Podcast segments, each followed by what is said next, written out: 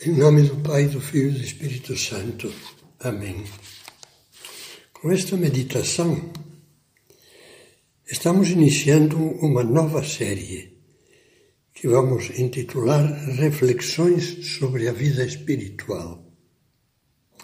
Meditaremos sobre os diversos meios que Deus nos dá para procurá-lo, encontrá-lo, amá-lo e viver em intimidade com Ele a vida nova que nos infunde mediante a ação do Espírito Santo. A base dessas meditações, desta série, vai ser o meu livro Para Estar com Deus, editado pelo Cultor de Livros. E vamos começar as nossas reflexões dedicando algumas meditações à oração que é a respiração da alma, o bater do coração cristão, uma necessidade vital para os filhos de Deus.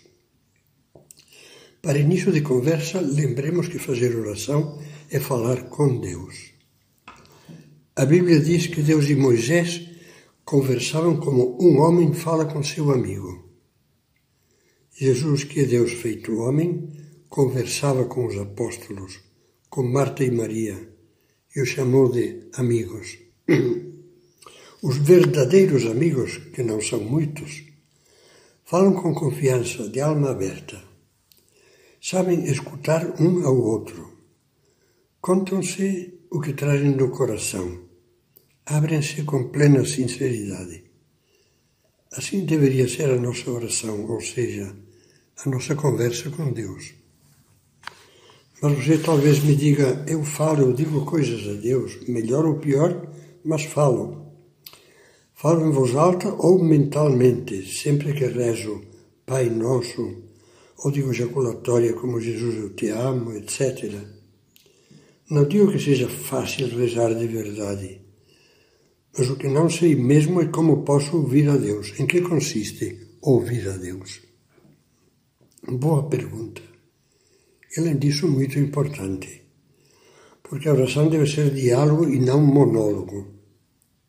Eu não converso com Deus se só fico falando e me escuto apenas a mim mesmo.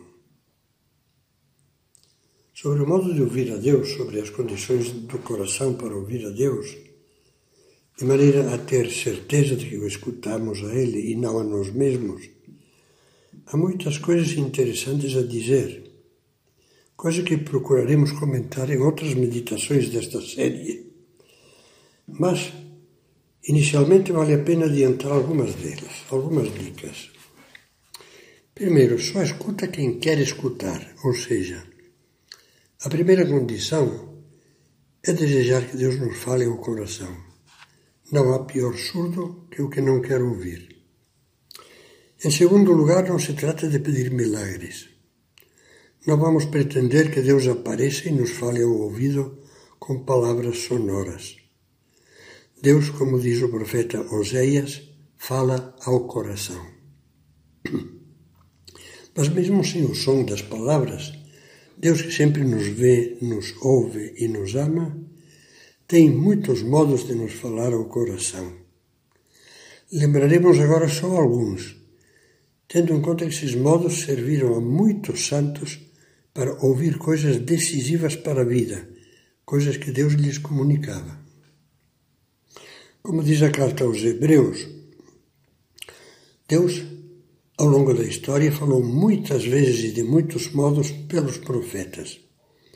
Nestes dias, esses dias que duram desde que Cristo nasceu até o fim do mundo, nestes dias nos falou por meio do Filho, de Jesus.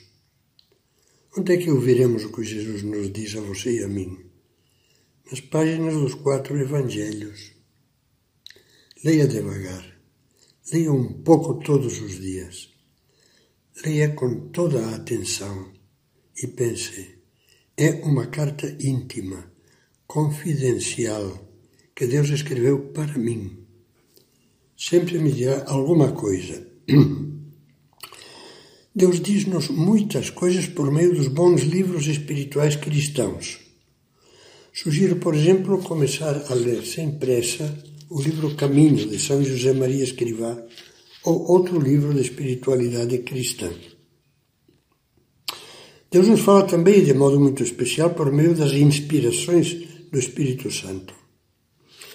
Bons, bons pensamentos que nos sugerem, bons sentimentos, luzes espirituais que de repente mostram soluções para problemas ou alertas interiores como sinais vermelhos que se acendem sobre os nossos caminhos errados, ou apelos para servir os outros e assumir tarefas de apostolado, são inspirações que captamos claramente e que, para serem autênticas, devem ter quatro características.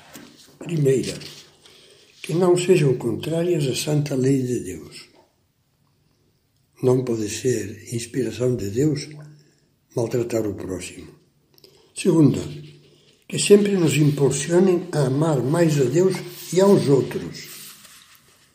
Terceira, que nos ajudem a cumprir com amor os nossos deveres, porque a espiritualidade não é uma divagação que nos afaste do cumprimento da vontade de Deus que se plasma no dever, mas ao contrário nos leva a santificar os deveres familiares, profissionais, sociais, religiosos, evidentemente.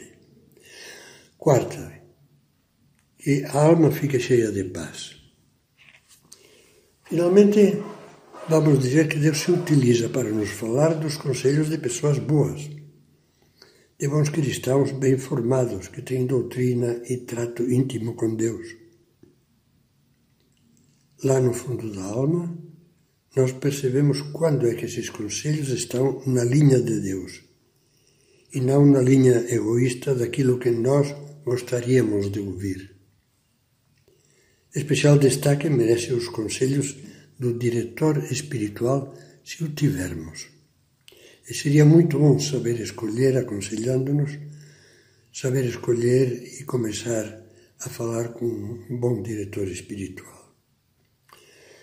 Por ora, fiquemos com essas reflexões, que são apenas um esboço de muitas outras que iremos tratando mais amplamente nas seguintes meditações.